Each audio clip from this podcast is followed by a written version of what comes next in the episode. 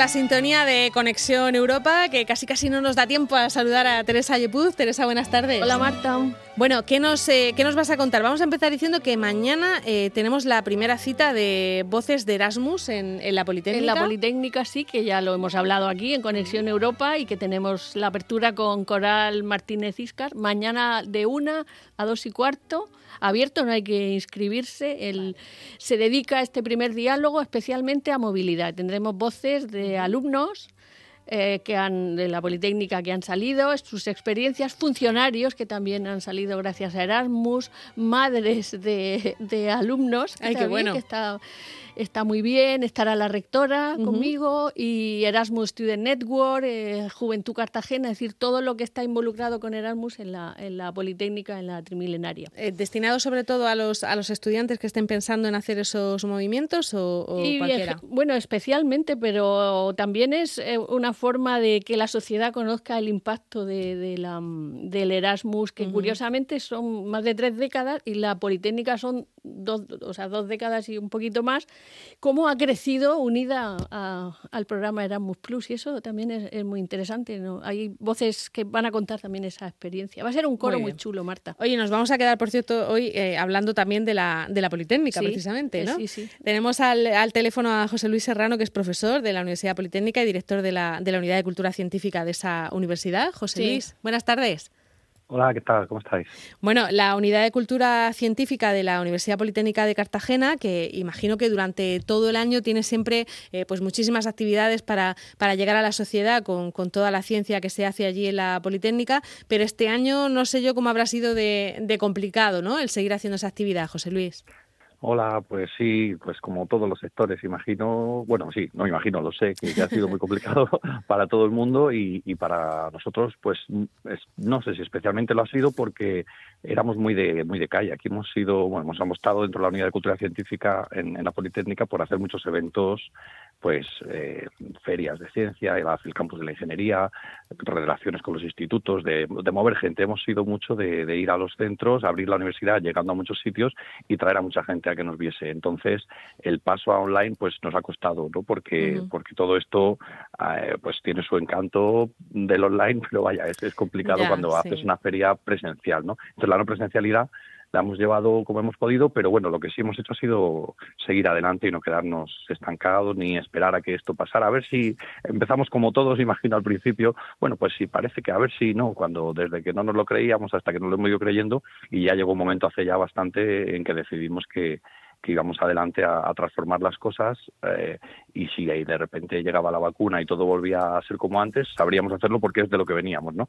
Pero lo hemos aprovechado como un aprendizaje también fuerte de hacer cosas de otra manera y, la verdad es que en eso estamos aprendiendo y, generando contenidos para, para, toda la gente y especialmente pues la gente más joven porque el fomento de vocaciones está ahí en, en nuestra, en nuestra identidad. A ver, Marta, como tú eres súper fan de la divulgación de eso, era, la divulgación científica. y conoces a José Luis, pero hoy especialmente está, eh, además que era, mm, te dedico eh, la entrevista. hoy eh, viene a hablarnos de una iniciativa fantástica que te va a encantar, que es Midnight, que es ciencia mediterránea, que eso ya es chulo, ¿verdad?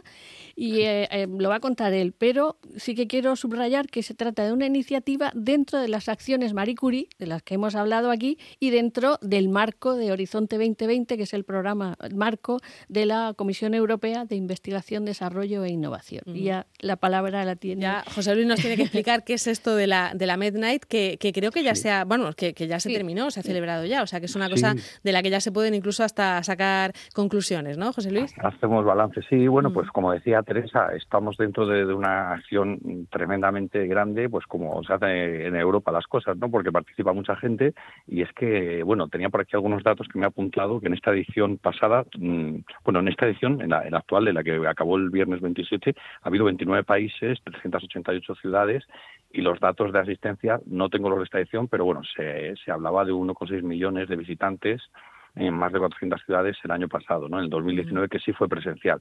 Entonces, bueno, estamos dentro de, una acción que en Europa tiene ya una tradición, desde 2005 me parece que fue la primera edición, y bueno, pues desde como empezó de menos a más y, ha llegado aquí a, Cartagena porque nos hemos unido este año a esta, a esta iniciativa que bueno, Midnight, pues, pues hay un concepto ahí un poco que hemos acuñado entre mucha gente que estamos aquí a, la orilla del Mediterráneo, porque en Midnight tenemos pues eh, mm, instituciones de investigación como son las universidades de Alicante, de Valencia, de Murcia, tenemos también en la región de Murcia, pues, pues la Universidad de Murcia, por supuesto, y la Fundación Seneca. Pero se hizo de manera, de manera conjunta, entonces. Sí, sí, sí, hemos hecho, Midnight en sí es un consorcio eh, bueno, que es un proyecto europeo que a nivel de, España, pues te puedo decir que, que hay como, ha habido este año seis o siete, o sea, eh, lo que se hacen es unirse un montón de instituciones para hacer eventos a nivel nacional, pues ha habido uno en la zona de Madrid, con todas las universidades de alrededor, ha habido uno para Cataluña, la Fundación Descubre lo organiza en Andalucía.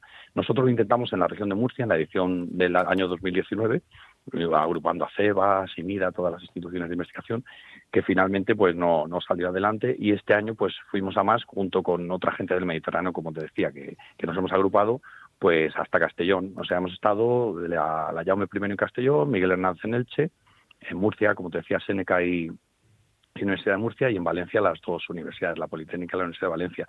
Y bajo este concepto de ciencia mediterránea, que es eh, un poco de lo que habla Midnight, pues hemos agrupado ahí todo lo que se hace en investigación y hemos salido de forma conjunta, con un proyecto conjunto, una web conjunta, unos temas conjuntos sobre los que tratar que hemos considerado que eran pues comunes a, eso que hemos venido a llamar ciencia mediterránea que son todos pues interesantes al final universales eh, hemos seleccionado hablar mucho de geología y biodiversidad de mar y contaminación, otro tema era clima y energías limpias, dieta y alimentación, vida y salud, historia y patrimonio y científicas pioneras y futuro. Eran los temas agrupados en los que todas esas instituciones de investigación pues hemos salido este día a, a contar qué hacíamos. Al final la noche europea pues trata de, de contar de un lenguaje accesible y siempre también buscando pues llegar a la sociedad eh, esa noche especial y contar qué se hace con, con, ese dinero que se invierte en investigación, cómo revierte a la sociedad e intentando de nuevo despertar vocaciones en, la gente más joven. Y, todas estas actividades que, que, han sido online, ¿no? Imagino en su, en su mayoría,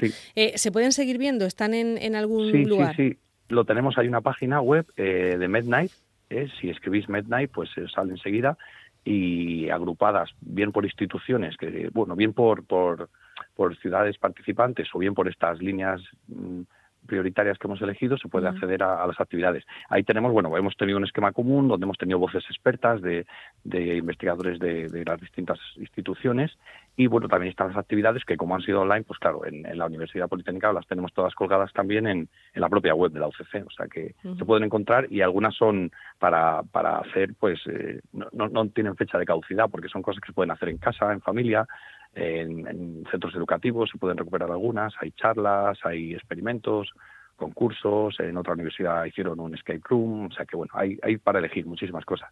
Bueno, muchas muchas actividades. No sé si se le ha dado especial eh, especial eh, visibilidad a las mujeres, eh, porque es una cosa que, que se va a hacer siempre o porque en esta edición queríais esa, esa presencia de mujeres. Bueno, pues cuando estuvimos decidiendo el, bueno, la, formación de este consorcio, pues realmente eh, examinando las bases, dentro que había una preocupación en cada una de las instituciones por, por el tema de, la visibilidad a las científicas, porque es reconocido que esa visibilidad eh, cuando no existe, que es de lo que venimos, pues dificulta que las chicas tengan acceso a las disciplinas STEM, bueno, pues partiendo de, esa preocupación independiente que traíamos y también pues siendo conscientes de que la Unión Europea en este programa, como en otros, favorece o, fomenta que, se haga este hincapié en, las figuras femeninas, pues al final surgió un poco la idea de, por qué no, si tenemos suficientes investigadoras en el Mediterráneo, pues hacer un poco el, bueno, no el esfuerzo, sino el, la justicia de darles esa visibilidad que, en otras épocas no han tenido.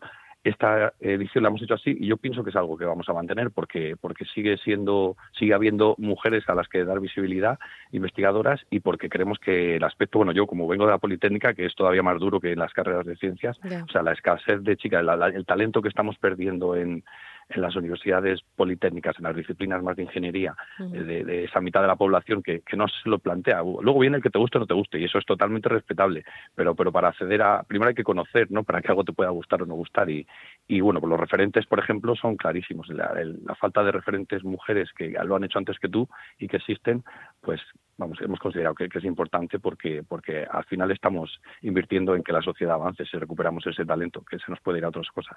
Sí, hay que recordar que mm, el, compromiso de, de género de la Politécnica, con quiero ser ingeniera, por ejemplo, y bueno, que al, fin y al cabo esto es una acción Marie Curie, digo yo que, igual también influye. Y que además se suele llamar Noche Europea de los Investigadores y en este caso le han cambiado, o sea, han dicho, de, las de las investigadoras. y, hay un vídeo de un diálogo entre la rectora Beatriz Miguel y la vicerrectora Catalina Egea, si no me equivoco, en la página de, de la Politécnica a propósito de esta noche y de sus experiencias eh, como investigadora muy interesante. Sí, bueno, en este caso es que es, totalmente, pues como decía antes, o sea, que no es un hecho eh, especialmente buscado. En este caso es que Beatriz fue antes de rectora la responsable de la investigación en, en la Politécnica de los últimos años y Catalina, que acaba de entrar, Katy, eh, tiene cuatro años por lo menos por delante, con lo cual hablamos ya de un periodo muy grande de tiempo en el que el rumbo de la investigación en, la Politécnica lo tienen estas dos personas, que, circunstancialmente son mujeres y que en esta noche europea pues, pues nos apetecía que nos contaran su experiencia y hablaron de todo. Realmente un, un documento yo lo recomendaría tanto para el fomento de educaciones como para la sociedad en general porque les quedó simpático, cercano, amable, que bueno, es de lo que se trataba en un evento divulgativo. Y realmente hablaron de todo. Al final se fueron soltando y hablaron pues de, pues, de sus dificultades, de sus experiencias con, con la maternidad, con, con, la carrera profesional, el ir llegando a cargos altos, como eran de pequeñas, con su relación con la ciencia y la tecnología, y se ha quedado un documento cercano y, muy interesante, y sobre todo objetivamente por las dos personas que, que, más tienen que decir sobre investigación en la Politécnica en un periodo, como te decía, de casi ocho años, con lo cual eso es un, hecho objetivo. Sí, además eso eh, sirven como referente ¿no? para, para todas esas niñas que en el futuro pues eh, puedan querer dedicarse a, todo esto. Eh, José Luis, ¿y qué actividades tenéis así en el, en el horizonte? La agenda para que podamos eh, destacar? ¿O ahora hacéis el descanso navideño y ya os lo planteáis todo otra vez en enero? ¿Cómo, cómo va a ser todo? Siguiendo con, el proyecto europeo, pues estamos, eh, salió la convocatoria ah, no hace tanto y creo que el plazo acaba como el 13 o el 14 de enero, mm. con lo cual no creas que nos hemos quitado a Europa de la cabeza, porque, mm. porque nos va a dar mucha, mucho trabajo estas navidades, me parece a mí. Entonces estamos... sí. sí, nos toca todos los plazos nos toca. medio, nos toca currar. Entonces, de momento esa es una de las cosas inminentes, es seguir trabajando el proyecto, porque fíjate que claro, como lo salió de la nada, tanto el consorcio como, bueno, de la nada, no, tengo que aquí reivindicar a otras instituciones que no son la mía, que sí que venían haciendo eh, la Noche Europea. Por ejemplo, la Universidad de Murcia estuvo asociada con, con una serie de universidades españolas durante mucho tiempo y en Valencia, en otras ciudades de las que participamos. Pero se llamaba Noche Europea de los Jóvenes Investigadores o algo así. La noche, Sí, bueno, en cada sitio le ponían el nombre. El, ah, vale. el, el, tema, el género lo resuelve el inglés, que es European Researchers Night. con lo cual, ese es el nombre, ese es el nombre al que hay que, hay que referirse y lo venían haciendo. Y luego cada consorcio, como te decía, pues los tengo por aquí, los nombres que se les ha dado en, en España, por aquí, pues no, uno era Building Science Among All, The Key Role of Researchers, y ese era el, el de la noche que te decía que agrupaba Madrid y demás. Catalán European Researchers Night, pues esa es la de Cataluña. Eh, en fin, así y nosotros la Mediterránea. Y nosotros Midnight, vosotros Midnight, era un poco agrupando ahí ese, ese sentir. Y, bueno, pues estamos trabajando, eh, no era la primera vez, pero sí la que concursábamos juntos. Entonces, estamos con bastante ilusión porque el proyecto que se hizo de, cero y sin una experiencia previa de trabajar en grupo, pues ya lo tenemos súper reciente, ahora en noviembre. Entonces, hemos aprendido un montón, en el camino se aprende mucho, ¿no? Y hemos aprendido a trabajar y hemos visto que hemos hecho bien, que hemos hecho mal. Y de momento, en cuanto a trabajo, preparar la nueva convocatoria, a ver si esta vez nos bueno, el proyecto fue bien valorado, pasamos todos los cortes, pero no hubo una financiación de, la Unión Europea. Entonces, ah. queremos, ese sería el reto de, llegar a esa financiación. Ya que hablo de financiación, pues ahora no me puedo olvidar que la Consellería en, Valencia eh, nos, nos financió, ha habido una serie de, entidades que sí que nos han apoyado y, y, bueno, pues queremos la Casa del Mediterráneo, estuvo apoyando también y que ese apoyo es muy importante porque en estos tiempos complicados pues hay que mantener ahí el, espíritu y que no se apague la ilusión por hacer cosas de estas divulgativas. Pues sí, si, momento, habéis conseguido todo esto sin la divulgación, pues o sea, sin la financiación, pues imagínate, ¿no? Cuando la tengáis. Claro, esa es la ilusión que tenemos de, conseguir que, el proyecto sea financiado y hacer a poder abrir a más entidades. Estamos pensando en el otro lado del Mediterráneo, por ejemplo, también en otros lados del Mediterráneo que puedan colaborar, abrirlo un poco y, bueno, pues la verdad que hay bastantes ideas que han surgido. Hemos hecho una de las acciones, por ejemplo, pues si quieres te hablo de, una de ellas te parece, de, las que hicimos en Cartagena. Brevemente, estuvo, Brevemente, estuvo muy bien porque era una, una investigadora, Paqui Rosique, de telecomunicaciones, mm. diseñó una app para en los móviles poder ver pelis y cortos en, en 3D o en 360. Entonces la hemos replicado, dentro iba en unas carpetitas ya con unas películas relacionadas, unos cortos con estos temas, pues de futuro, de científicas pioneras, y esa les gustó mucho a la Universidad de Valencia y la Jaume I de Castellón, y entonces lo que hicimos fue eh, repartir unas gafas Mm, bueno, de, de, bajo coste para individuales con una tarjeta con un código QR y entonces te descargabas la app y podías verlas y esa acción se replicó en Castellón y en Valencia, o sea que al final sí hemos ido haciendo cosas bastante transversales y la Fundación Seneca hizo la exposición de mujeres científicas que, que también ha tenido bastante éxito, bueno, Murcia ya tenía su tradición de hacer muchas cosas, se ha quedado un conjunto muy chulo y creo que lo podemos mejorar aún a ver si nos financian para el año que viene. Venga, pues lo seguiremos, lo seguiremos contando, ¿verdad, Teresa? y además lo vamos a conseguir, José Luis. Venga, Yo creo que sí, yo, creo que sí, os llamaré yo y, nos vamos otra vez y os cuento cosas. Un abrazo, gracias estupendo. por la Muchísimas gracias, un abrazo. Luis Serrano por contarnos la Midnight y Teresa Yepuz, volvemos el próximo jueves con Conexión Europa. Naturalmente, aquí estaré. Hasta luego.